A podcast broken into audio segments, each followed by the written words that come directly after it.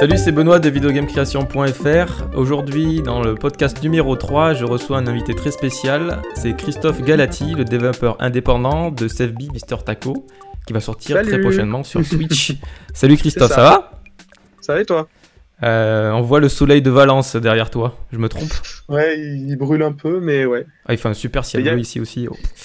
Enfin bref. Le ciel euh, est bleu, mais le vent est là, ouais. Ah bon, ah bon c'est comme ça. La vallée du Rhône, écoute. Ouais. Euh, déjà, merci d'avoir répondu positivement à mon euh, invitation. Bah. Euh, Il y a eu pas mal de questions euh, à propos de, bah, de ton parcours euh, sur les réseaux sociaux, Mhm. parce que j'ai posté une petite annonce avant de, de faire ce podcast, d'enregistrer ce podcast. Donc il y a de quoi faire. Bon, je couperai court si jamais ça, ça va un peu loin, mais en général, tous les invités se débrouillent pour, pour remplir le podcast. Il y a beaucoup à dire hein, sur toi. Bah, apparemment, c'est ce qu'on dit. Alors euh, déjà, tout simplement, est-ce que tu peux te présenter, s'il te plaît? Ok. Alors, bah, du coup, moi, c'est Christophe Galati. euh, j'ai 24 ans et euh, j'ai fait taco, bah, là, ces quatre dernières années.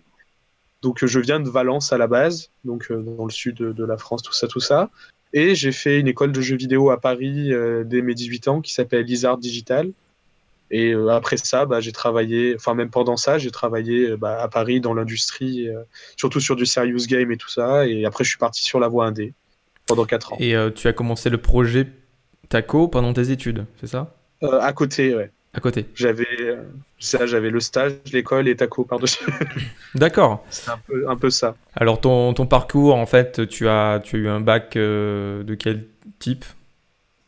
J'avais fait un bac S et direct après, euh, je suis parti euh, à Isart à 18 ans, j'y suis allé. euh. D'accord. En prépa à Isard Digital, c'est ça? C'est ça, pendant trois ans. game design et programmation, j'ai fait. Ok. Donc, euh, du coup, je faisais déjà du pixel art avant. En fait, j'ai commencé à faire des jeux avec RPG Maker euh, Ah vers ouais. les 12 Mhm. ans, quoi, au collège. Du coup, bah, j'avais déjà du pixel art et des notions. euh, Bah, de de- game design, ouais, de, de programmation presque. Bah oui, parce que c'était c'est du Ouais, c'était des conditions. hein. Ouais. Même, même pas, hein, c'était vraiment des listes de, de commandes, entre guillemets, genre afficher un message. euh, Mais il y avait des conditions et faire, euh, si tel truc il est activé, alors tu peux faire autre chose. J'avais codé un piano dans RPG Maker Ah ouais 2003, ce genre de choses. Ouais. Pour faire comme l'Ocarina dans Zelda. Ah, cool. Mais du coup, tout ça, ouais. Du coup, je suis arrivé à Isard, j'avais déjà un peu bah, des notions de pixel art et de design. Et du coup, bah, j'ai complété en apprenant la programmation, euh, gameplay et Unity surtout. D'accord. Du coup, bah, je peux euh, faire mes jeux tout seul. Oui, oui, on, on voit ça. Tu as, que tu as, que tu as endossé toutes les casquettes possibles pour euh, pour Taco. Bah, bah, sauf la musique, du coup, qui a été faite euh, par Mhm. Marc-Antoine Archier, donc, euh, bah, que j'ai rencontré à Paris aussi dans une game jam. Et bah, il a fait toutes les musiques de Taco euh, bah, là, euh, pendant 4 ans. D'accord. Donc merci à lui. D'accord. Euh, euh, on- on, on montrera un petit trailer de Taco euh, tout à l'heure. Euh, justement, je rebondis. Comment est-ce que t'es venu l'idée de créer euh, Ta- Taco ou Save Me Mister Taco plutôt? Ouais, alors pour Taco, comment ça s'est passé? En gros, c'était 2014, c'était l'année des 25 ans de la Game Boy. Et moi, j'étais dans un stage vraiment où je me, je me faisais chier, hein, pour le dire globalement. Je faisais un jeu pour la vache qui rit, quoi. C'était. Ah, Ça me parle. C'était pas très passionnant.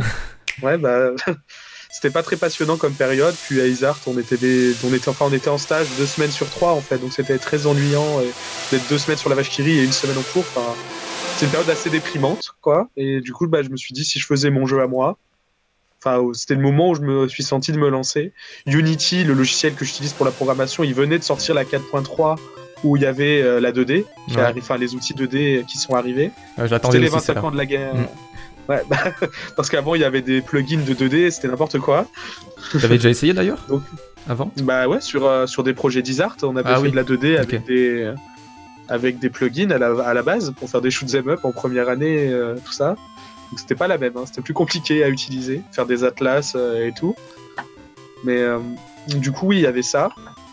Puis après, bah, j'ai, euh, bah, j'étais à Paris, du coup, j'allais souvent dans les restaurants euh, japonais. Mhm. Et euh, bah, j'ai découvert les. Enfin, je connaissais déjà, mais j'ai goûté pour la première fois les takoyaki et j'ai eu la vision, comme on peut dire. euh, j'ai eu l'idée du personnage poulpe et. Comme quoi l'inspiration elle vient de n'importe où quoi. Ouais. Bah, je marche beaucoup à la vision en fait. J'ai eu le directement, j'ai eu la le tracé qui s'est fait dans ma tête du euh, le scénario ça va être ça, les thématiques ça va être ça. Et... Bah, j'ai pris des notes. hein. Alors après j'ai commencé en faisant un prototype en mode c'était un runner euh, au scrolling forcé avec les pouvoirs déjà et tout. Et dès que j'ai sorti ça, après je me suis dit bon bah je vais faire le vrai jeu complet et faire l'histoire que j'ai visionnée quoi. Parce que j'avais eu de- des retombées un petit peu et il y a eu pas mal de presse autour euh, à ce moment-là donc euh, c'était le moment de me lancer quoi. Je me suis dit. Et après, bah, voilà. T'as fait comment justement pour attirer l'œil de la presse et euh, des influenceurs ou, Hmm. ou autres développeurs T'as fait comment? Bah, en gros, ce qui s'est passé, les secrets. Bah, en fait, j'ai sorti la démo euh, bah, là, le jour des 25 ans de la Game Boy en Europe, le 28 septembre. Et euh, bah, c'était sur euh, IndieDB, c'était. Mhm. Donc, déjà de base, avant ça, hein, je commençais déjà à tweeter sur des gifs et tout en anglais euh, tous les, toutes les semaines. Donc, il y avait déjà un petit peu, mais c'était pas grand chose. J'étais j'étais même pas à 500 followers à l'époque. hein.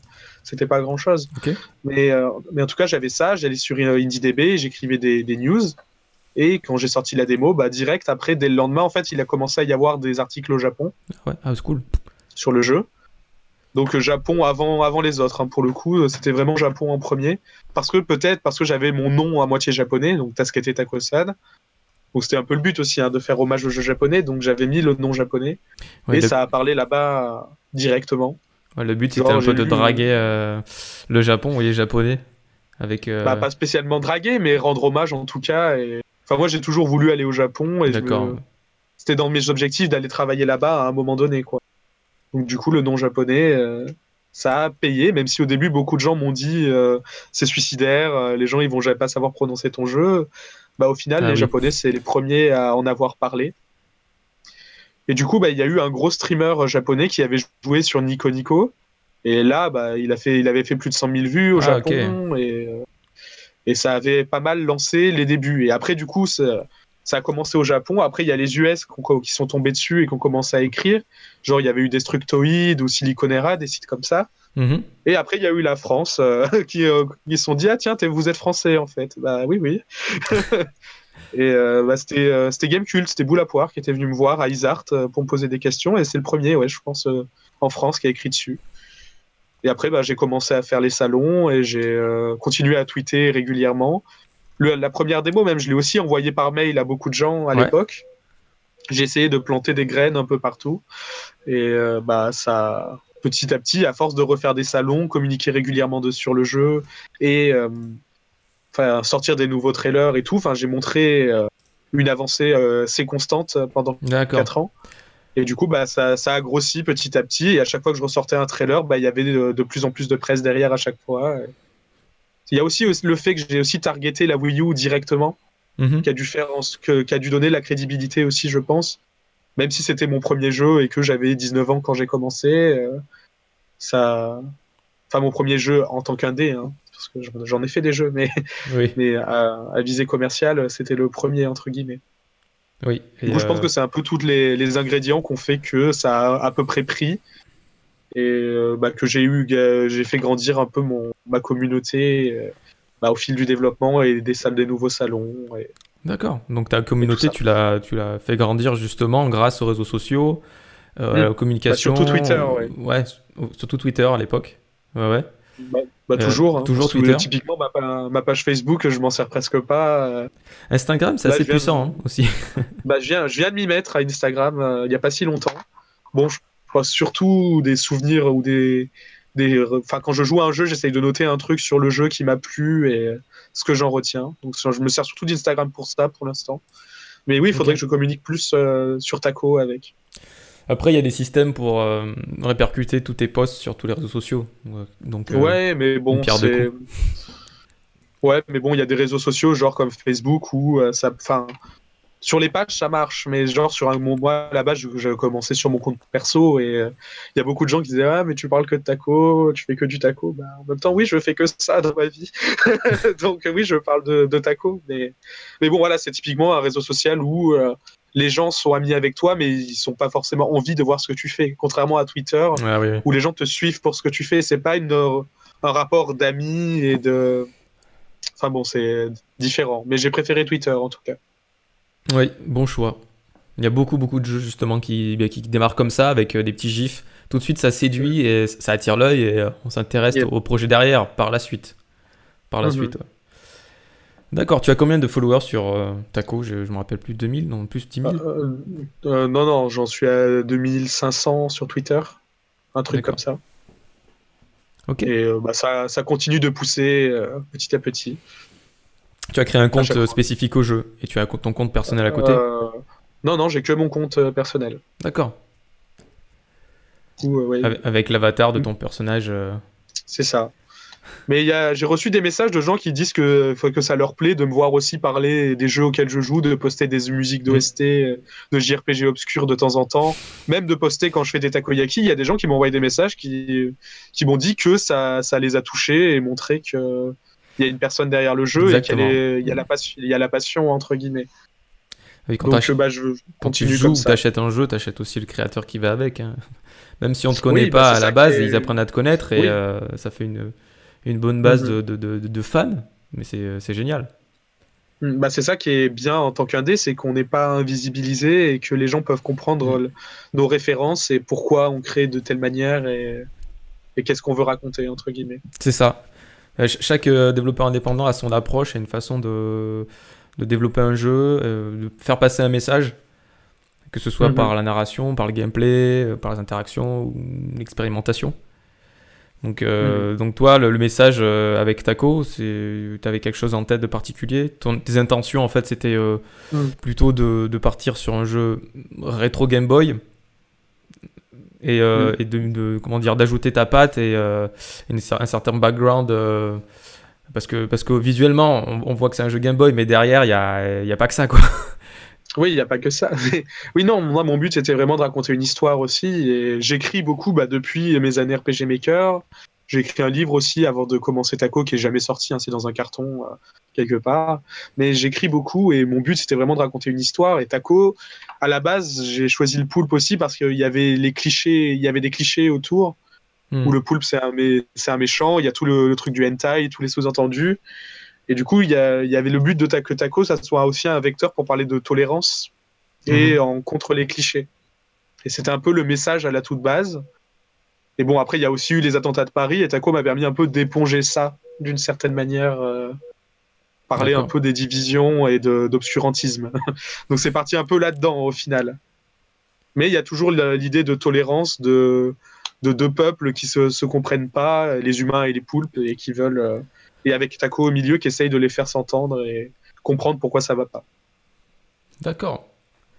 C'est un peu cette euh, idée-là. Très bien, très bien. c'est intéressant. Hein. Tu pourrais en parler des heures, mais tu vas pas tout dévoiler non plus. Oui, il faudrait, faut déjà que le jeu sorte et que les gens découvrent euh, l'étendue du scénario. On, risque d'oublier. Ton jeu sort à quelle période bah, là, Là, c'est pas l'annonce. enfin, il va bientôt être annoncé. La date va bientôt être annoncée. D'accord. Euh, bah, théoriquement, lundi, le 8 octobre, ça va être annoncé et ça va sortir très très vite euh, prochainement. Sur euh, Switch Sur Nintendo Switch et PC. Et PC. Après, on verra. C'est pas moi qui ai ces cartes en main, du coup, je, je sais pas trop, mais on verra ce que ça va. Comment, selon comment ça se passe, ce qui va se passer derrière pour la suite. D'accord. Euh, question suivante. As-tu des techniques pour mhm. t'inspirer? Donc tout à l'heure, tu nous as parlé euh, que tu as trouvé euh, bah, l'idée de taco du personnage en, mangeant un takoyaki. Oui. Est-ce que tu as des techniques pour tes histoires, pour t'inspirer de tes histoires hmm. Bah, il y a, bah, il faut, y a de la culture. Je regarde beaucoup de documentaires historiques, typiquement sur l'histoire en général. Typiquement, dans Taco, il y a un personnage qui est inspiré de Frédéric II de Prusse. des trucs comme ça. Il faut les chercher, hein, les références. Mais j'aime beaucoup l'histoire et du coup, bah, j'aime beaucoup la mythologie en général aussi. Je, crée, je commence toujours en écrivant par créer le monde qui va mhm. avec, la, la, théogonie, comme on dit, avec les dieux et, euh, et les créer, comment le monde est créé et comment il en est arrivé là. Donc il y a un peu de ça dans tout ce que je crée. Créer une mythologie, euh, donc je m'inspire beaucoup des mythologies et j'essaye de créer les miennes l'histoire du coup et euh, la pop culture en général, essayer de trouver de l'inspiration dans les jeux auxquels j'ai joué, dans les films, dans les séries, essayer toujours de d'apprendre des choses pour euh, apprendre et raconter, avoir de quoi Puis après, de toute façon, il y a aussi l'expérience personnelle et Ouais. la vie, ce que, ce que la vie nous apprend et ce qu'on a envie de raconter. Quoi. D'accord. C'est un peu les techniques, mais je marche beaucoup à la vision pour le coup. En général, c'est ça. Avant de me coucher ou quand je fais rien, ou d'un coup j'ai plein d'idées qui viennent et j'écris et bah, ça fait euh, des pitchs comme ça. Donc, euh, T'écris d'ailleurs, euh, j'ai envie de dire, euh, il y a des périodes comme ça où, où ton cerveau se met à imaginer des choses, à être très Mm. créatif. Est-ce que le soir, par exemple, avant de te coucher, tu as des idées qui te viennent à l'esprit, tu dis, oh bah non, je vais les écrire, ouais. et tu te lèves le, le, le soir, tu allumes ta petite lampe de, Mm. de chevet et t'écris tout ça, quoi. mm, J'ai bon? Bah, mais pas besoin, le téléphone. bien. Ah, ça- avant j'avais un cahier. coupé, bon, hein. tu avais, pardon, un cahier? Euh, oui, avant j'avais un cahier, mais je dis que sinon, non, en général, j'utilise mon téléphone en mode bloc-notes. Ouais. Bah ouais. du coup, ça. aussi. Pas besoin tu- de me lever, du coup. Mais quand tu commences à avoir la lumière de, du téléphone dans les yeux, t'as plus envie de dormir après. non, ça va. Hein. Ah J'ai bon, pas ça va trop le problème des, des, des écrans. euh, Moi, c'est l'insomnie assurée, quoi. tout- Ouais. Bah après, moi, c'est- ça quand il y a une idée qui arrive, il y en a d'autres qui arrivent derrière, donc euh, Bah, c'est ça en fait. En général c'est la vision complète. euh, Enfin pour moi ça marche comme ça en tout cas. Vu, euh, enfin je, je vois la scène en fait telle qu'elle serait dans le jeu en général ou Ouais. euh, enfin je la visualise donc je l'écris. Il va se passer ça ça ça ça ça.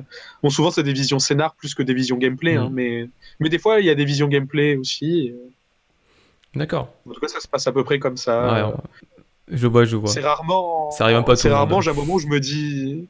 Ouais, c'est. Enfin, il y a eu des moments où c'était comme ça, où je me forçais, genre, euh, je me mets avec un cahier et j'écris ce qui vient, mais ça marche moyen en général. Si j'ai pas eu la première vision à la base qui euh, donne la trame principale, je peux pas remplir les trous. euh. J'ai fait pour Taco comme méthode pour laisser la place aux nouvelles idées, c'est que j'ai écrit le scénario en key point un petit peu avec Mhm. bah, les points, les, les moments importants. J'ai divisé en actes. Je suis très structuré dans mes récits. En général, il y a toujours une structure assez fixe qui se retrouve. Donc Taco, c'était en actes. Et chaque acte, il y a à peu près le même rythme, le même nombre d'étapes. Mhm. Dans l'étape là, bah, j'ai laissé. Ah, Ça avait coupé. Co- Continue, continue. Donc les, étapes? Oui, les étapes, en fait, bah, il y en a beaucoup. Par exemple, je laisse des, des trous, euh, des trous, et je me dis quand j'ai des nouvelles idées, bah, je peux les caler euh, dans les trous, en fait. Du coup, ça me permet quand même d'avoir la trame principale, mais d'avoir un truc qui reste euh, frais et où, et où après trois ans où je suis encore en train de faire du contenu, je me dis pas, ah, j'aurais pu dire ça, bah, il restait un trou à un endroit où j'ai pu le mettre. D'accord. Ok. D'accord. C'était un peu ma technique. Mais bon, je suis content. Ça, au final, ça, toutes les pièces se sont bien euh, collées. Et pour, euh, pour terminer le jeu, euh, Oui. combien de temps faut-il approximativement? Euh, bah ça, j'ai pas trop le recul. Je vois moi combien de temps je mets à le faire entre Mhm. guillemets parce que c'est Nick, c'est Nicalis qui a fait les playtests. Du coup, j'ai pas eu qui ont joué, donc je sais pas combien de temps un joueur normal met. Moi, je vois que moi, je mets entre 10 et 15 heures pour le faire. Mais bon, je connais les niveaux et je vais pas parler à tous les PNJ. du coup, euh, ouais, je dirais entre 10 et 15 heures. quoi. D'accord. Si on n'explore a pas moyen tous de- les recoins du monde et qu'on perd pas trop de temps Ouais. sur, euh, sur les niveaux. C'est ça. Mm. Bah Et, après, euh, ouais, il y a beaucoup de choses cachées en fait. Donc si les gens cherchent toutes les choses cachées, euh, ça prend plus de temps, c'est sûr. D'accord, j'ai une question euh, Hum. qui me vient à l'esprit en y jouant la dernière fois. J'y avais joué donc euh, au Stunfest. Euh, Hum. J'étais pas arrivé au bout du niveau, mais, mais voilà, j'ai retrouvé les sensations de l'époque avec le- la- les mécaniques, les codes d'un jeu Game Boy. Mais on sent que derrière, il y, a, il y a beaucoup plus que ça. Il suffit de, de passer outre le, le jeu de plateforme. Je crois. Il y a beaucoup, de- beaucoup de choses à, faire, les, les niveaux à explorer aussi. Et est-ce qu'il y a des boss euh, Je t'avais pas posé la question. Euh, oui, oui, il y a, y y des boss, il y a des donjons, euh, il y a des bah, les pouvoirs du coup. Oui, Donc euh, oui, bah, il y a. j'étais pas arrivé jusque-là. Il y a un... Ouais, d'accord. Mais oui, il y a, il y a un peu de, de tout. euh. Bah, j'ai essayé de prendre de tout ce que j'aimais bien dans la Game Boy. Donc, euh, bah, il y a des niveaux. Les... Enfin, la, la structure des mondes, c'est du Kirby. Les donjons, c'est du Zelda. Ah oui. Tu parles un fan de Kirby donjons. sur NES. hein. Je, l'ai- je l'ai fini Oui, bah, mais de fond en comble, euh, tous les recoins. je- Mm. C'est vraiment la, Bah, la- il la- était bien. ouais. Bah, la mécanique est géniale, la pla- plateforme aussi. euh, L'histoire, ouais, j'ai bien aimé. Pour l'époque. bah, même aujourd'hui, il est toujours bien, hein, le premier Kirby, pour le coup. euh. Au pire, il y a le remake sur Game Boy Advance, Nightmare in Dreamland, euh, qui est plus, plus joli, du coup, parce que bah, ils ont jeu est toujours bien. hein. Enfin, Kirby, c'est euh, indémodable. Euh, autre question, euh, quelles ont été les évolutions euh, sur ton projet Taco Donc tu as dit, tu avais dit que tu avais commencé euh, par une démo Mm. pour les 25 ans Euh, de oui. Game Boy. Ça. T'avais pas toute la trame scénaristique déjà préparée, tu as dû rajouter, modifier. Ouais, oui. Pour, en fait, dans la démo, il y avait juste, il y avait pas de texte. hein, C'était un runner avec des niveaux générés semi-aléatoirement et Hmm. avec les pouvoirs en aléatoire dans les coffres. C'est pour ça qu'il y a beaucoup de, de pouvoirs dans Taco. Il y en avait déjà 25 dans le maintenant, mais mais il y a, il y avait déjà beaucoup de pouvoirs. Et non, non, il y avait juste euh, l'idée de base du euh, le monde où les humains et les poules sont en guerre et tout ça. Donc il y avait une intro où ça racontait vite fait euh, le point de vue des poulpes un petit peu, on peut dire. D'accord. euh, mais il n'y avait pas le, il y avait pas le scénario. Il y avait les boss hein, déjà dans le runner, hein, mais il n'y avait pas, il y avait pas le, le tout le scénario. Ça c'est après, euh, bah, dès septembre, dès fin 2014, début 2015 où j'ai commencé Stunfest 2015 du coup où j'avais une démo, où j'avais fait une démo où c'était euh, bah, un hub comme on a là pour les niveaux, mais il y avait des tableaux où on pouvait rentrer. et Il y avait des, des exemples de cutscenes, des moments importants du premier acte. Et euh, déjà ça. Donc au moment de la démo, ton, ton intention c'était c'était plutôt de, bah, de, de- comment dire rendre hommage à la, à la Oui. Game Boy. Et par la suite, tu t'es dit ça peut être un projet commercialisable ou t'as as vu l'engouement Ouais, autour du, du projet? C'est ça. C'est ça. Bah, j'avais déjà l'idée du scénario, mais quand j'ai vu, je disais, je suis encore étudiant, euh, c'est pas forcément le moment pour me lancer dans une prod, puis je savais pas combien de temps ça me prendrait, si je pourrais le faire tout seul. euh. Ouais. Enfin, c'est euh, c'est des questions euh, qui peuvent ralentir, mais dès qu'il y a eu l'engouement, je me suis dit, il faut que je le continue, quoi. C'est Ça, ça dommage. motive. Euh, Bah ouais, ça, ça motive et je me dis bon bah mon jeu, il y a des gens qui ont trouvé ça bien et alors qu'il y a des trucs euh, maintenant je peux plus le, je peux plus la rouvrir cette démo maintenant. Moi je la trouve dégueulasse, mais, mais en tout cas Ah, elle ça veut avait dire quand même évolué. à l'époque. et- Ah bah oui bah. Donc en général, c'est bon signe. ans, hein. Oui, le temps passe vite. Euh, Ouais. D'ailleurs, je, je rebondis à ce que tu, tu as dit. euh, tu as donc tu as travaillé sur euh, Taco tout seul, sauf sur la partie pour musicale, la composition Mhm. musicale. Donc tu as fait appel à euh, un ami freelance, c'est ça Marc-Antoine. Euh, oui, bah Marc-Antoine Archier, ouais, musicien euh, que j'ai rencontré en Game Jam à Paris et qui a fait Langmin après. Et bah, qui est très talentueux. Il plus de 100 musiques pour Taco et elles sont toutes bien. Donc, Ouais, Donc, j'ai hâte que avec, les gens avec toutes les codes de, la Game Boy. Pardon? C'est ça. Ben... Oui, je disais, j'ai hâte que les gens puissent les écouter. Mais, mais oui, il a respecté les codes de la Game Boy. Il a utilisé ses composés exactement comme ça pourrait sortir euh, d'une Game Boy. Avec une petite aspiration Kirby et tout. Bah, un peu tout, du coup, aussi. Pareil, il n'a pas eu que Kirby en rêve. Mais... Oui. Alors, euh, d'ailleurs, pour, euh, pour contacter les éditeurs, parce que Mhm. tu, as, tu ne pouvais pas éditer un jeu sur Nintendo tout seul, il faut savoir que c'est pas possible en fait, tu es obligé de passer par un éditeur. Euh, tu as fait comment Mm. Est-ce que euh, là aussi tu étais tout seul et tu as démarché les éditeurs euh, au Japon en parlant japonais du coup Mhm. T'es allé au Tokyo Game Show Comment, comment as-tu fait Alors, euh, pour des- de, base, pour Nintendo, en fait, c'est pas que c'est impossible, mais c'est qu'il faut avoir une boîte, une société s'accompagner, et il faut déjà avoir sorti un jeu. Typiquement, moi, c'était mon premier jeu, donc ils m'ont juste donné accès à la Wii U à la base. J'avais pas accès à la 3DS. Et la Switch, elle n'existait pas encore, entre guillemets. Du coup, j'avais accès à la Wii U. C'est tout. Et De- de la part de Nintendo. que- Oui, oui. D'accord, J'étais Wii U développeur euh, officiel. J'allais sur les D'accord. forum de dev. Et... Mais bon, il faut savoir qu'un dev kit, ça coûte très cher. Enfin, les prix ont baissé, mais le dev kit Wii U, il était plutôt cher, plutôt entre 3000 et 5000 dollars, quoi. Donc, c'était Mm. un- pas un truc que moi, j'aurais pu me payer. Mais du coup, donc pour Nintendo, bah, typiquement, même maintenant, j'ai toujours pas accès aux choses pour la Switch, vu que j'ai rien sorti et, et que c'est pas moi qui ai fait le portage. Mais, mais du coup, pour les éditeurs, ce qui s'est passé, en gros, à la base, j'étais en mode, je veux tout faire tout seul et je Ouais. veux pas d'éditeur. J'étais vraiment dans cet état d'esprit-là euh, pendant longtemps. Mais j'avais quand même envoyé, euh, dès, bah, dès la première démo, en fait, je l'avais envoyé à Nicalis euh, par mail avec bah, des, des gifs et il m'avait répondu. euh. Et du coup, bon, alors que le mail, en plus, que je l'ai revu il y a pas longtemps, il, il craint un peu, quoi. C'était un peu le mail. Ouais, j'ai 19 ans, c'est mon premier jeu, j'aime bien Cave Story. euh, Est-ce que vous pouvez me donner votre avis Euh, Mais je cherche pas d'éditeur, tu vois. C'était un peu ça Bisous. le mail. Ouais. Mais ils avaient répondu quand même, donc euh, quand j'ai revu, et ils m'avaient répondu et ils m'avaient dit bah, que c'était intéressant et de les Mhm. tenir au courant euh, de l'avancement. D'accord. Et du coup, bah, après ça, euh, je cherchais pas d'éditeur dans ma tête. euh, C'était bon, ça sert à. Je peux faire le jeu tout seul. J'ai envie de voir euh, toutes les facettes, la communication aussi, et bah, la sortie. Bon. Après, au fil des années, j'ai vu beaucoup de, de développeurs indés en France euh, rencontrés en salon où, bah, avant le salon, on n'avait jamais entendu parler du jeu, et après, à la sortie, on n'entendait pas parler non plus. Et je dis, bon, c'est quand même difficile de sortir un jeu tout seul et de se faire connaître. Et avoir un éditeur derrière qui aide, ça, c'est quand même un, grand plus. Mhm. Donc, euh, donc après, mon avis a commencé à changer à ce moment-là sur les éditeurs. Et il y a eu du coup, au, fil, fur et à mesure des salons, bah, j'avais été pris au Tokyo Game Show en 2016. Donc là, c'était pareil, c'était moi qui m'étais inscrit et je pensais pas être pris, hein, mais quand j'ai été pris, c'était un peu la, le choc, on va dire.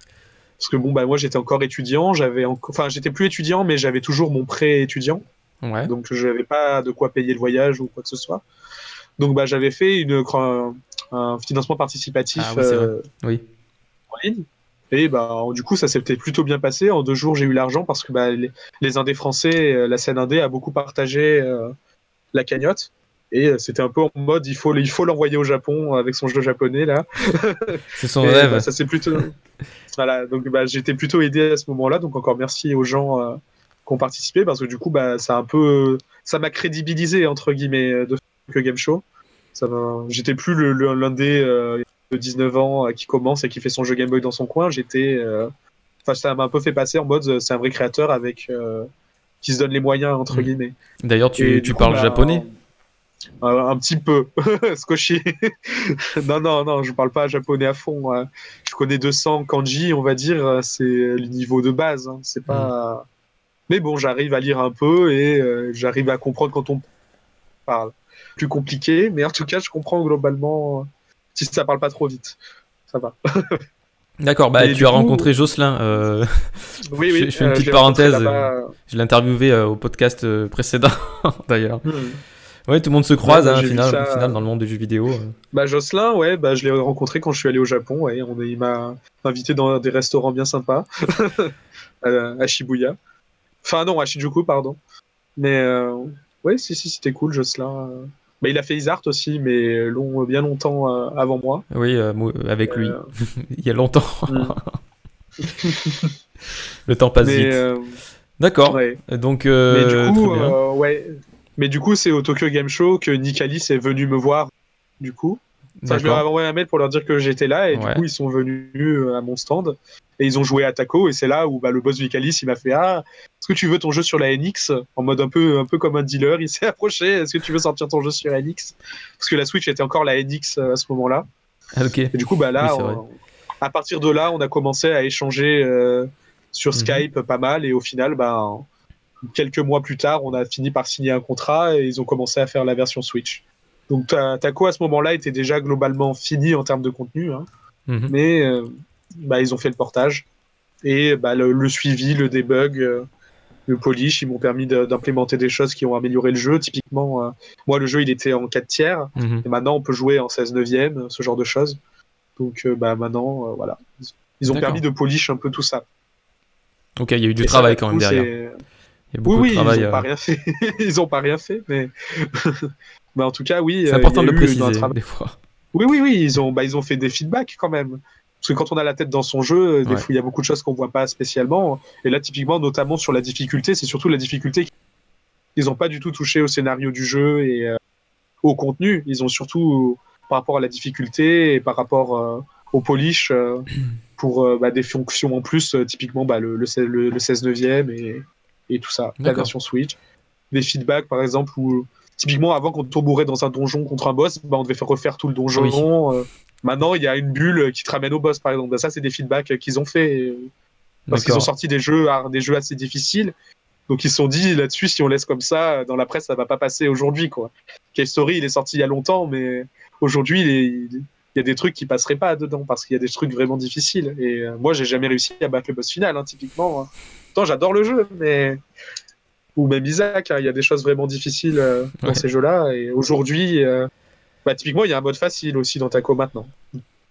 Ok, ouais, donc fait- euh, beaucoup fait- au niveau de la fait juste qu'on difficulté. a hein. plus de vie, mais mais il y a un mode facile en tout cas. Beaucoup de changements au niveau de difficulté. Ok. Voilà. Et d'ailleurs, est-ce que tu as des ressources financières pour développer Taco? Au début, Tu avais un travail, donc tu bossais à côté. C'est ce qui permettait de, continuer à travailler dessus finalement. C'est ça, et donc ça, ça a duré trois ans euh, de faire taco à, la base pendant Isart euh, et après pendant le, taf où je suis resté mhm. deux ans. Et après, bah, j'ai eu le chômage. voilà, pendant un an et demi, là, pour finir taco, j'ai eu mon chômage.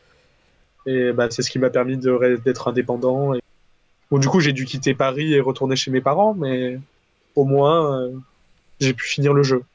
Et euh, l'éditeur ne t'a pas aidé financièrement? T'as pas eu d'avance euh, Ils m'ont fait, ils, m'ont fait une avance. D'accord. Et bah, l'avance, elle a permis de rembourser mon prêt étudiant d'un coup, en fait. Du coup, ça y est, j'ai plus de, j'ai plus mon prêt d'Isart depuis deux mois. Ça y est. Au lieu de rembourser jusqu'en 2020. Ouais. Bah, j'aurais dû rembourser jusqu'en 2022 quand même, donc ça, ça, ça, oui, ça t'enlève un, poids, effectivement. Je suis libre maintenant. Euh, Mais voilà ce que, ce que ça a fait. Très bien. Euh, prochaine question. Quelles ont, été, quelles ont été les contraintes euh, pour développer un jeu type Game Boy? Techniquement, donc c'est du pixel art. Est-ce que Unity passait mm. bien? Comment est-ce que tu as designé tous les personnages? Animés mm. Bah, typiquement, oui, j'ai essayé de respecter pas mal des contraintes, mais j'ai pas respecté tout. Hein. J'ai quand même modernisé beaucoup de choses. Parce que typiquement, les jeux Game Boy, on en a tous un souvenir et une image de c'était génial. Mais la plupart, si on y rejoue aujourd'hui, il y a des trucs qui passeraient pas du tout et qui étaient vraiment trop. À part Zelda Link's Awakening et Kirby qui restent parfaits à jamais. Mais euh, il y a des trucs dans les, dans les jeux Game Boy. Euh, c'était non, c'est pas possible aujourd'hui. Regarde les Castlevania de la Game Boy, ils sont affreux, quoi. C'est c'est violent. On peut pas. C'est pas des jeux qu'on peut finir euh, comme ça, quoi. Mais mais du coup, oui, j'ai modernisé beaucoup de choses, surtout en termes de gameplay et de fluidité le jeu est beaucoup plus fluide euh, dans la physique et dans les sauts qu'un jeu Game Boy l'était. Mais il y a quand même des gens qui me disent Ah, c'est exactement comme Mario euh, quand j'y jouais, parce que le souvenir est tellement fort et embelli au fil des années que bah, ça marche. L'illusion marche. Le game feel est là, donc euh, si on retrouve ce game feel, on, mm. a les souvenirs qui émergent au fond de nous. oui, bah, c'est ça, c'est un peu la magie de la nostalgie. Mm. mais, euh, mais après, oui, j'ai respecté quand même les contraintes graphiques. Il n'y a que quatre couleurs mm. aussi. Euh, il a pas de les sprites, il n'y a jamais de rotation ou de scaling, euh, zoom, tout ça. Ça, mm. y a, ça le processeur de la Game Boy ne pouvait pas le faire. Ça, c'est venu avec le Super FX de la Super Nintendo. Mais en tout cas, il n'y a, pas, a pas de ça dans Taco. par contre, il y a plus de sprites à l'écran. Et j'ai pas subdivisé les gros sprites en plein de petits.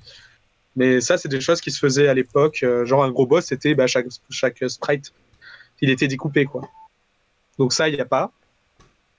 J'ai fait les sprites comme ça. Après, il y a aussi bah, les musiques, les musiques respectent. Typiquement, elles sont faites sur un tracker comme à l'époque. Donc ça, ça respecte bien. Et euh, bah, après, niveau rendu et style qu'emploie l'excuse du pixel art, euh, c'est une, direction artistique. Sauf que c'est pas une direction artistique, euh, c'est un outil. Et euh, moi, mon, ma lutte, ça a été d'avoir une direction artistique malgré la Game Boy et faire que si on met taco, un screen de taco au milieu de d'autres screens de jeux Game Boy, on arrive à le reconnaître. Parce que c'est un problème qu'on a eu là avec toute la vague des jeux NES après Shovel Knight, c'est qu'il y en a beaucoup, on les met à côté et on peut pas dire qui est quoi. Donc ça, ça a un peu été un combat avec Taco d'avoir euh, une esthétique euh, quand même propre, mais qui reste euh, de la Game Boy, avec comment, notamment comme chez et tout ça, d'avoir un peu les mêmes formes rondes. Parce que la Game Boy, c'était quand même très mignon les graphismes, kawaii comme on dit, mais donc j'essaye de réavoir ce côté très mignon et très mais mignon, mais qui, mignon, mais qui reste dark. Et ça, hop, attends, mm, ah, il faut y, il faut y jouer pour, euh, pour euh, voir toutes les subtilités. Euh, d'ailleurs, question technique, ton jeu, je me rappelle plus, il est en 60 FPS, 30 FPS ou? 60, hein, 60, ouais, donc c'est moderne. il doit bien y avoir des zones avec des cascades où ça rame un peu, mais enfin rame. Ça ira pas en dessous de 30 FPS, hein, mais... parce que le problème c'est que c'est fait avec Unity en fait, donc il y a beaucoup de choses qui se passent derrière et qui sont qui consomment et que malheureusement euh, j'ai pas pu optimiser parce que c'est aussi mon premier jeu donc techniquement il y a des choses que moi j'ai pas pu faire comme il faut. Typiquement la gestion du pixel perfect maintenant je saurais faire mais à l'époque je savais pas. Donc les sprites euh, ils sont pas toujours 100% alignés et euh, ça peut trembler un petit peu des fois mais ça c'est Unity. Mais bon je me suis dit le, le truc c'est que dès que j'ai compris comment faire c'était trop tard j'avais déjà trop retenu et il aurait fallu tout Il aurait fallu tout recommencer. ça, a, coupé. Oui, je crois que tu as dit ça. Ouais. oui, c'est ça. Il aurait fallu. Tu as utilisé quel logiciel pour, pour développer Tu as utilisé Unity bah pour... Ouais, c'est ça. Pour le développement, j'utilise Unity. Pour les graphismes, j'ai utilisé Paint. Ah, le, bon Paint. le bon vieux Paint. Bon, j'ai que 4 couleurs, donc c'est pas gênant. pour le level design, j'ai utilisé Tiled euh, où pour mettre ses sprite sheets et euh, bah, dessiner ses maps. Donc ça, c'était bien pratique. Et euh, qu'est-ce qu'il y a eu après? Bah, Pour les musiques, il a utilisé des Mask, comme, ou Defle Mask, je sais pas trop comment ça se dit, comme tracker. Mm-hmm. Et globalement, c'est tout. Bah, après, j'avais Git pour, pour suivre, le, pour le développement et versionner tout ça, j'avais Git. quoi. Mm-hmm. D'accord. Paint, c'est un peu la particularité euh, de ton développement. Oui. oui. Bon, après, j'ai utilisé aussi Photoshop après pour vérifier que mes animations marchent bien et tout. Mais... Oui. En tout cas, c'était toujours dessiner mes sprites euh, sous Paint. Ok, intéressant. Ouais, il doit y en mm. avoir encore qui, qui utilisent Paint oui, euh, oui. pour le pixel art. J'ai hein. envie de dire, quand on avait envie de, mm. dessiner quelque chose en pixel art, pixel art on, automatiquement on ouvrait MS Paint. Mais ça marchait très hein. bien, quoi. ça marchait très bien. Bon, il faut maintenant pour les prochains jeux, il va falloir que j'apprenne à utiliser des softs plus évolués, mais parce que quand je vais repasser à la couleur Paint, ça, ça suffira plus. Mais... en tout cas, ouais, c'était un peu ça mes outils. Donc, euh, tu as présenté ton jeu dans divers salons. Euh, au TGS, euh, au Stunfest en France. Bah, j'ai fait, ouais, j'ai fait les trois, les trois derniers Stunfest, j'étais là. Ouais. Decade, j'ai fait la, j'ai fait la PAX aux US. La PAX aux US, ouais la PAX West l'année dernière. J'ai fait le Beat Summit aussi à Kyoto l'année dernière. Mais sinon, c'était surtout des salons en France. Euh, beaucoup au début, j'ai commencé beaucoup dans des petits salons ou même juste mhm. montrer le jeu dans des bars, genre des soirées à thème dans des bars à Paris, euh, montrer le jeu à, des endroits comme ça, au Gamelier, euh, au Indie Games Play aussi, aux mhm. EIGD. Enfin, c'était les, les, salons français beaucoup. J'ai même fait le Lyon eSport aussi une fois. ah ouais. Ah, il faut. Quand on est indépendant, euh, enfin là je parle pour, euh, pour les développeurs, il faut vraiment montrer son mm. jeu euh, dans tous les, les petits événements. Mm. Proche de chez nous, il y a forcément un, petit événement qui, se déroule, que ce soit un, salon, mm. un workshop. ou un, bar gaming. C'est sûr qu'à Paris, ouais, c'est sûr qu'à Paris ça aide. Être à Paris ça aide. Mais, euh, mais bon, oui, il faut faire ça. Enfin, moi, ça m'a aussi surtout servi, pas que pour montrer le jeu. c'est important de montrer le jeu pour avoir des feedbacks, mais ça sert aussi pour se structurer et avoir euh, des deadlines, avoir une démo propre pour tel moment. Mm-hmm. et, et, dans cette optique-là, ça sert pas mal pour rester motivé et euh, mm. avoir des, des, des, bah, des milestones, tout simplement. Faire des rencontres ça peut aider. Oui, aussi. Accessoirement. Ah bah, typiquement, oui. Bah, on rencontre des indés et des gens qui ont les mêmes problèmes et qui peuvent mm. comprendre ce qu'on fait, donc ça aide à se sentir moins seul dans ce qu'on fait. bah, surtout si tu travailles tout seul.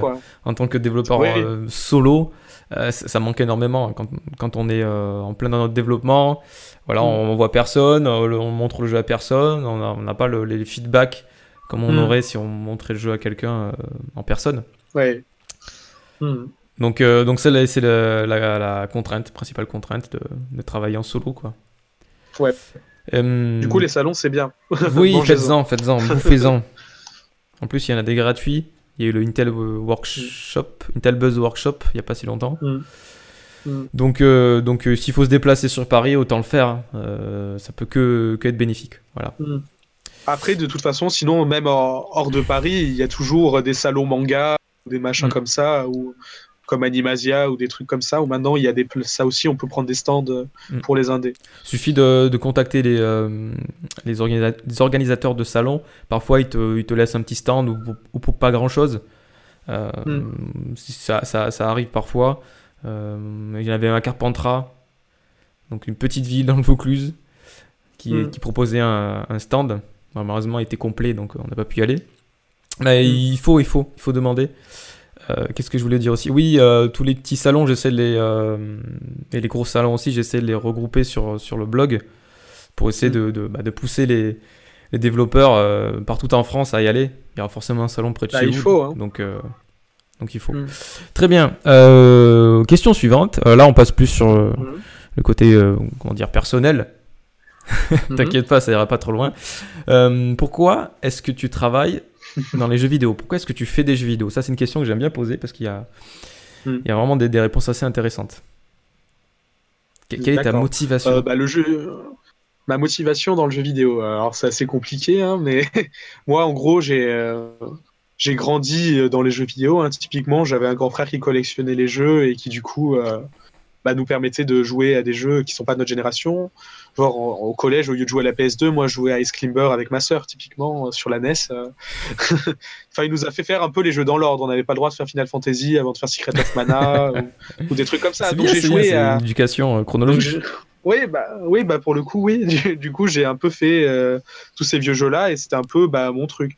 Après, bon, on a chacun a sa vie. Moi, j'ai pas eu euh, une enfance ou une vie facile et les jeux vidéo, ça a été euh, mon moyen à moi de créer des choses et euh, de me sentir euh, bien, on va dire.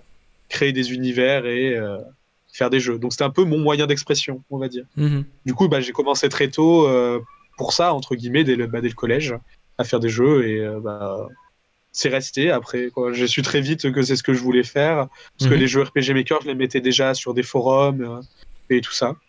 Ok. Et du coup, bah, c'était mon, c'est resté mon but en tout cas de raconter des histoires à travers le jeu vidéo et pour essayer euh, bah, créer des mondes et pour, qui pour aider les gens qui vont pas bien et les sortir de leur quotidien. C'est un peu le, le, le, le but. D'accord, ouais, il y a une dimension sociale dans tout ce que tu fais en fait. Tu, tu- tu- Bah, le enfin, but, on c'est fait de- jamais quelque chose par hasard, donc euh, on- ça nous pousse Mhm. inconsciemment euh, à créer bah, tout ça, tous ces univers, Mhm. euh, ces expériences de jeu. C'est ça. Ok, euh, si tu as d'autres choses à rajouter, tu peux. Euh, bah, là-dessus, euh, bah oui, bah le but, oui, c'est de créer des univers cool et bah pour euh, sortir les gens de leur quotidien et raconter des choses, euh, transmettre crois ma que tu- sagesse. Parce Je pense que tu vas je avoir pas mal de retours. hein. Euh, Il y a plein de gens qui vont, qui vont se poser des questions sur l'univers, sur le lore. D'ailleurs, euh, Ah bah. est-ce que tu as une petite communauté, enfin je veux dire un forum ou un Discord à propos du jeu? Euh, pour l'instant. Pour l'instant, non. Bah, après, j'ai ma page IndieDB où on peut commenter et m'envoyer des messages. J'ai mon Twitter, mes, mes, mes, mes messages privés, mes DM, ils sont toujours ouverts. Quoi. Donc, euh, D'accord. on peut me contacter assez facilement, je pense. Mais euh, après, le jeu, va, enfin, l'annonce du jeu va être bientôt. Donc, euh, Ouais, bientôt, les donc gens pourront ça, ça arrivera. Ça y est, Ça arrivera. Tu- ça arrive très vite. ça va tomber dessus, tu vas voir, tu vas pas comprendre. Ah Euh, bah, il faut, hein, en même temps. oui, oui, ça fait partie du, du jeu. Euh, ensuite, quel est ton meilleur souvenir ou ton anecdote qui t'a particulièrement marqué en tant que Sur- en développeur tant que joueur En ou tant que développeur En tant que développeur. Euh, J'en ai pas mal, mais je sais pas laquelle Oh, tu m'a peux- le plus marqué. Bah, typiquement, Bon, typiquement le moment le plus marquant pour moi, c'est un show, mais c'est pas une anecdote marrante. Enfin, il s'est passé des trucs sympas. hein. Le TGS On m'a apporté, ouais, on m'a apporté un poulpe sur mon stand. Attends, il est là. Ah, c'est cool ça. Au TGS, on m'a apporté ce poulpe euh, sur mon stand, typiquement. On venait m'apporter à des Japonais, venaient m'apporter à manger euh, parce qu'ils aimaient bien mon jeu. Euh, Il y a eu ça, il y a eu euh, bah, typiquement les, euh, quand je montrais Taco dans des bars, c'était marrant aussi. Euh, tous les gens que j'ai pu rencontrer via Taco. Euh, bah, j'ai rencontré des créateurs super connus aussi. Bah, typiquement, l'anecdote là-dessus qui est bien, c'était au Beat Summit où il y a Toby Fox qui est venu jouer à Taco. Celui qui a fait Undertale. Donc Hmm. j'étais plutôt content quand il est venu parce qu'il était un peu incognito. Mais il y a eu des, euh, des moments comme ça où je me suis dit ah ça y est, je suis dans je suis dans le game un petit peu. Ouais. Il y a eu euh, Putain, la mafia. il y a eu euh, il y a eu euh, comment comment il s'appelle euh, ceux qu'on fait Shovel Knight typiquement dans Taco, il y a une quête il y a aussi un Shovel Knight dans Taco hein, je- à l'époque, il y avait personne mais maintenant il est partout donc c'est pas original mais mais il y a une quête annexe Shovel Knight dans Taco et typiquement, bah, quand j'ai été à la PAC, ils sont venus m'offrir une peluche euh, de- d'un de, leurs persos pour me dire ah, c'est rare que quelqu'un soit réactif euh, comme ça pour les feedbacks et du coup bah bravo. Je suis bon bah Ah, c'est que je travaille bien, ça veut dire. C'est Donc, ils m'ont euh, offert une peluche aussi. c'est euh. une récompense, hein, le fait de voir euh, bah, tous les joueurs jouer à ton Mm. jeu et prendre du plaisir. euh, comment dire, ils se rappellent de ton jeu, il y a une référence qui reste. Donc le poulpe, ça va rester. Enfin, tu, l'image du poulpe, c'est, c'est, c'est, c'est toi, quoi. Donc Mm. euh, Hmm. Oui, pourtant, j'ai jamais eu un rapport avec le poulpe particulier avant les takoyaki, mais bon, maintenant, je suis ambassadeur euh, des poulpes. euh, c'est bien, à moi maintenant. Mais du coup, oui, j'ai pu rencontrer beaucoup de monde comme ça et ça reste des bons souvenirs à chaque fois. D'accord. De se dire, ah, le, petit, le petit garçon euh, dans, de Valence, euh, ça va, il arrive à rencontrer des gens au final et mon jeu euh, parle à des gens et j'espère qu'il parlera à encore plus de gens une fois qu'il sera sorti. D'accord. Très bien, très bien. C'est pas des anecdotes marrantes type potin et coucherie, non, mais, c'est déjà pas mal. ça suffit amplement. Hein. Mm. Je suis sûr que tu en as des anecdotes un peu limite limite, mais bon, si tu veux pas les dire, on va pas, on va pas se forcer. Allez, passons à la suite. Celui-ci ne, ne, nous regarde pas. Euh, sur quoi tu travailles en ce moment? Tu as un projet En ce moment, j'ai pas. Oui. Tu as un, projet. Je sais que tu as un projet. Oui, bon, sinon pour le coup, pour le moment, je travaille pas trop. J'attends que Taco sorte. Hein. Ça a un peu traîné et c'était un peu chiant euh, d'attendre. Mais... mais... en tout cas, j'ai un projet pour l'année prochaine. Euh, bah, j'ai été sélectionné en résidence artistique. Euh, du coup, je pars à la Villa Kujoyama à Kyoto cinq mois l'année prochaine pour faire mon prochain jeu, enfin pour le commencer. Donc j'ai ça de, dans, les car dans les bacs, quoi, que ça arrive. Partir au Japon bah, dès janvier prochain pour commencer mon prochain jeu. Et euh, bah, je suis le premier créateur de jeu sélectionné euh, dans ce type de résidence. Donc je suis plutôt content. J'ai un peu tenté ça à l'audace. Hein. Je ne savais pas, je pensais pas que ça passerait, mais c'est passé. Donc bah, j'y vais. Et mhm. bah, j'ai essayé de faire euh, que l'État français reconnaisse le jeu vidéo comme un art, ça peut être pas mal. Donc je vais essayer d'aider à ça avec mes bureaux pixels et on verra comment ça se passe. Et ton poulpe? Mais du coup, euh, et mon poulpe, bah ça on verra. Si, on verra s'il y a les poulpes dans mon prochain jeu, c'est pas, pas sûr. Donc déjà, euh, on va attendre que Taco sorte. C'est ça. Peut-être avant d'annoncer le, jeu suivant. Oui. D'ailleurs, euh. Est-ce que c'est, allez entre nous, est-ce que c'est pas un peu agaçant euh, les gens qui viennent te voir et te, qui te disent et qui te demandent, alors, il sort quand Taco? Ah mais j'en peux plus cette année. c'est même pas tant il sort quand Taco, c'est tous les gens. Ah, est-ce qu'il va sortir en boîte euh, Est-ce qu'il va sortir en là... Oui non mais là plus là vu comment ça a traîné, il y a beaucoup de gens qui doutaient et disent qu'est-ce qui se passe Est-ce que le jeu va sortir? Il y a des gens, je vois, j'ai mis des Google Alertes donc je vois des gens qui parlent sur des forums genre Restera ou je sais pas quoi et en mode ah qu'est-ce qui lui arrive à Taco? On le voit plus. Euh. Bah, si vous allez sur les réseaux sociaux et que vous me suivez, vous verrez que je j'essaye de communiquer toujours dessus. Alors oui, ça a traîné, mais ça met une pression, alors que bon, tu, tu, es, tu es pour rien sur la fin là. Et effectivement, ah, tu attends bah, que l'éditeur fasse euh, les dernières modifs, les derniers ajustements. Les soumissions et tout ça, quoi. Ça prend du temps et, et voilà. Donc moi, j'étais là, j'étais moi aussi, j'étais dans l'attente. Hein. Les gens, je leur réponds, moi aussi, j'aimerais bien savoir quand il va sortir. Hein. C'est pas que vous. Hein. C'est vrai que tu répondais bah, ça. Maintenant... Il sort quand bah, Je sais pas. Bah, quand on a envie qu'il sorte. Bah, moi aussi. bah oui. Mais bon, ça, ça y est, ça, ça arrive. C'est bon. C'est très bientôt. Il sera sur vos Switch. Euh, donc euh, au moins, j'aurai plus. Il y aura plus cette question. Hein. Ça sera pour le jeu suivant, j'imagine après. Mais il y a le temps. Hein. Déjà, j'ai mis 4 ans à faire Taco. Euh. On verra tu, tu comptes continuer le prochain, projet tout seul aussi? Bah, ça va beaucoup dépendre de Taco en fait. Mhm foncièrement, je suis pas je suis pas contre travailler à plusieurs, mais je suis contre travailler pas plusieurs en ne pouvant pas payer les gens entre guillemets. Mhm. Déjà là, le musicien a accepté de travailler gratuitement pendant 4 ans. Euh, alors il va être payé hein, sur les euh, sur les ventes, il aura son pourcentage. Mais euh, moi, ça je m'en veux de pas avoir pu le payer pendant 4 ans, surtout qu'il a fait un super bon taf et que c'est compliqué de travailler gratuitement pendant une aussi grosse période avec des gens. Donc, moi, mon but, c'est de pouvoir, si Taco me rapporte assez, oui, créer, monter ma structure et travailler avec des gens si possible. Mais c'est pas garanti. Donc pour l'instant, je vais commencer tout seul. Et après, euh, bah, la Villa Kujoyama pendant cinq mois, c'est ce que je vais faire. Je vais faire mon proto tout seul. Et après, euh, on verra ce qui se passe après. Si Taco me permet de rester indépendant, je resterai indépendant. Sinon, je retournerai travailler. Euh. C'est pas un mal non plus. Hein. Ça non, peut m'apprendre beaucoup. Et... Non, non, non. L'essentiel, c'est que tu trouves ton compte et que tu, que tu continues ta passion. Mm que ce soit hmm. en indé ou en bossant ou le soir euh, après le boulot. C'est ça. Dans tous les cas, j'ai les idées des jeux que je veux faire moi et je mhm. sais que j'arriverai pas à m'empêcher de les faire. Hein, donc... Et tu vas gagner un certain crédit quand même euh, en étant édité euh, sur Nintendo, en étant résident à la, à la Via Koyo, Kojoyama. Kojoyama. Voilà. oui. Donc ça peut être bénéfique, d'après moi. Ouais. Euh, très bien. Question suivante. Euh, as-tu des conseils à donner à ceux qui veulent devenir développeurs indépendants et marcher dans tes traces? Ma fête des jeux. Hein. Il faut pas attendre. J'ai eu pas mal ça par rapport aux la question par rapport aux écoles de. Oui. Tu as commencé jeune. Trop maintenant. Oui, j'ai commencé jeune. Bon, maintenant, euh, je peux plus faire le jeune indé. Maintenant, j'ai plus, euh, j'ai plus 20 ans, même si je les avais quand j'ai commencé Taco. Mais tu resteras le jeune euh, à nos yeux. ouais, ouais, mais j'ai déjà recroisé des étudiants qui m'ont traité de vétéran. J'étais là.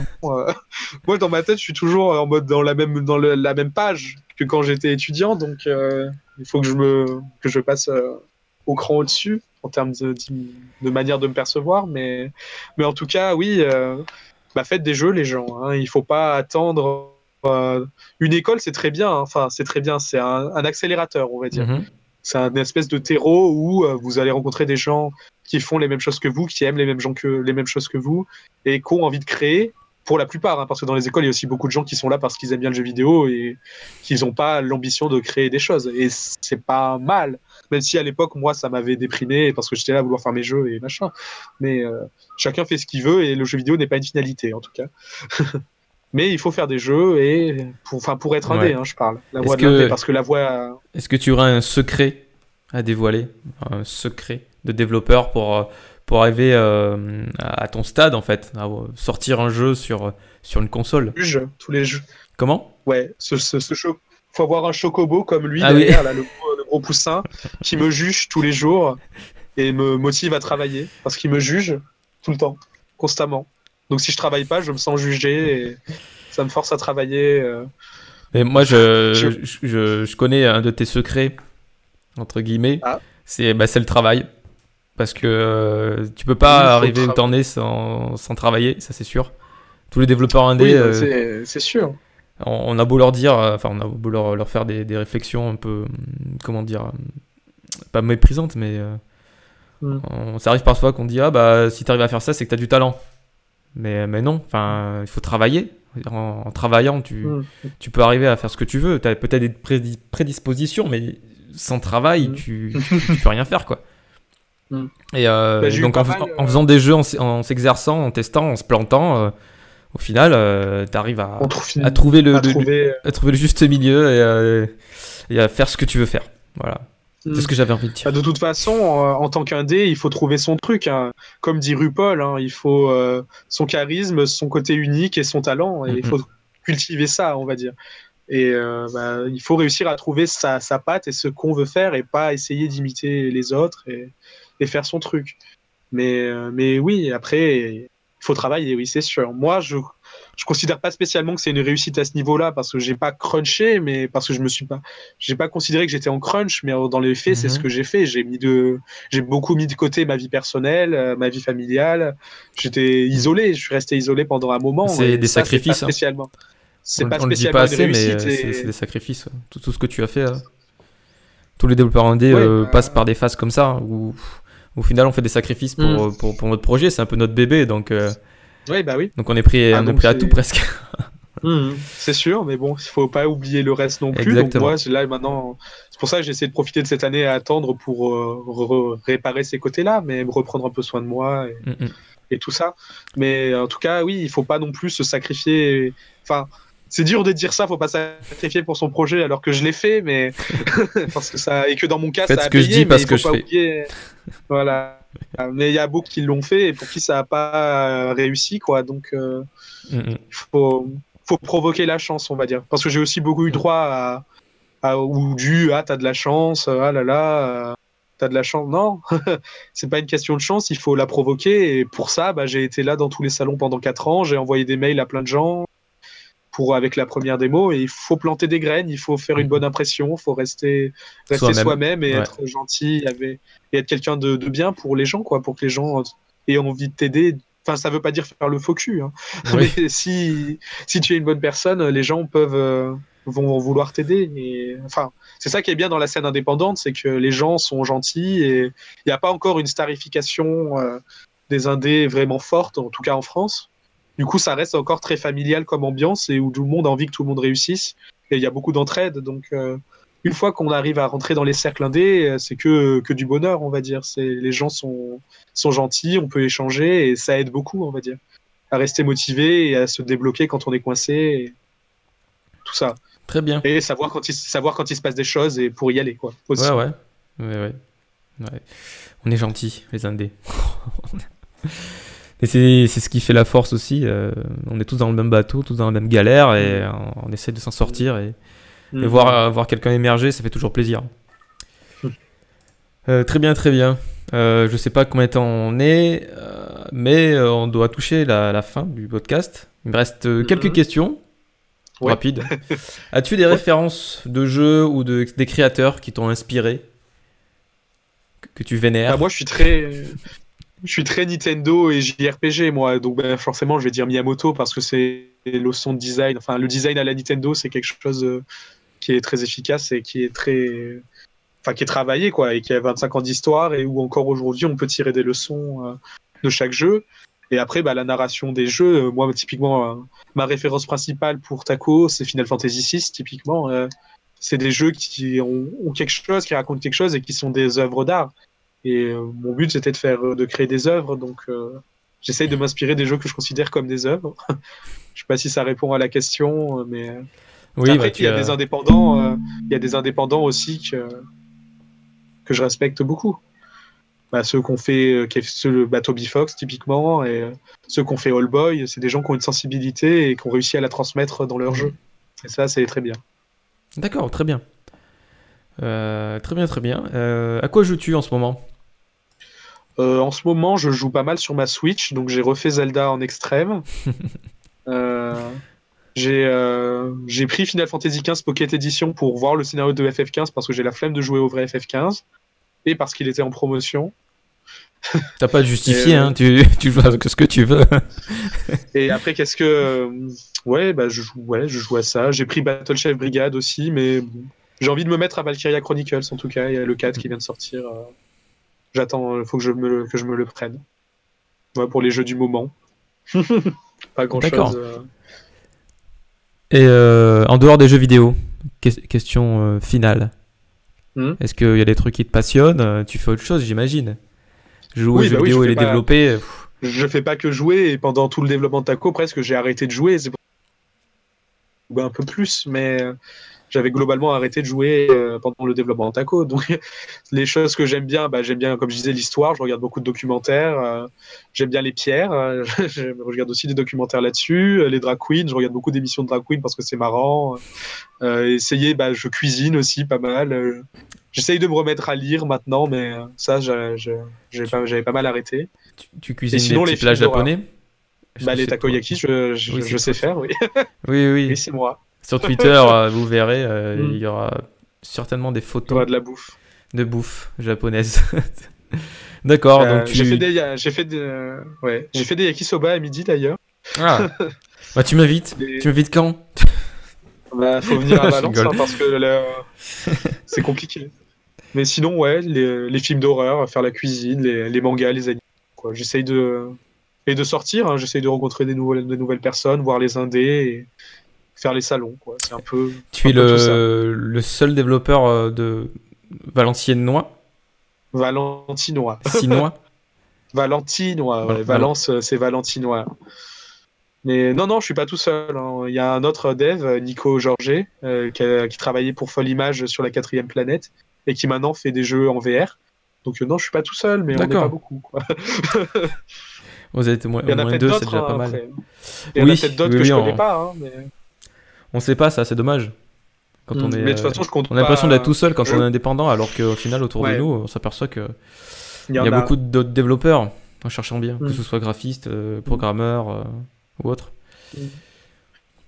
Après, je compte pas rester à Valence. Hein. de toute façon, je vais repartir euh, bah, pour le Japon.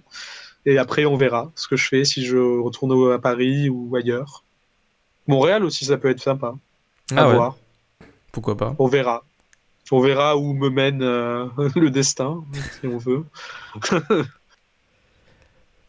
très bien, très bien. Bah écoute, euh, j'ai fait le tour des questions.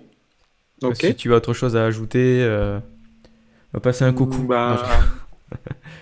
Dédicace. euh, non, non, ça va. euh, non, ça va. Bah, juste, bah, euh, euh, si vous voulez vous renseigner sur le jeu, en tout cas, il y a Oui. tout ce qu'il faut. euh, J'ai fait pas mal d'articles au fil des années, ou même récemment sur le blog de mon éditeur. Et bah là, il y a une annonce lundi. Donc euh, lundi, vous saurez euh, quand le jeu va sortir. Bon, du coup, je sais pas quand l'épisode sera sorti, le podcast sera sorti, donc ça sera peut-être déjà annoncé. Mais, euh, mais en tout cas, le jeu arrive.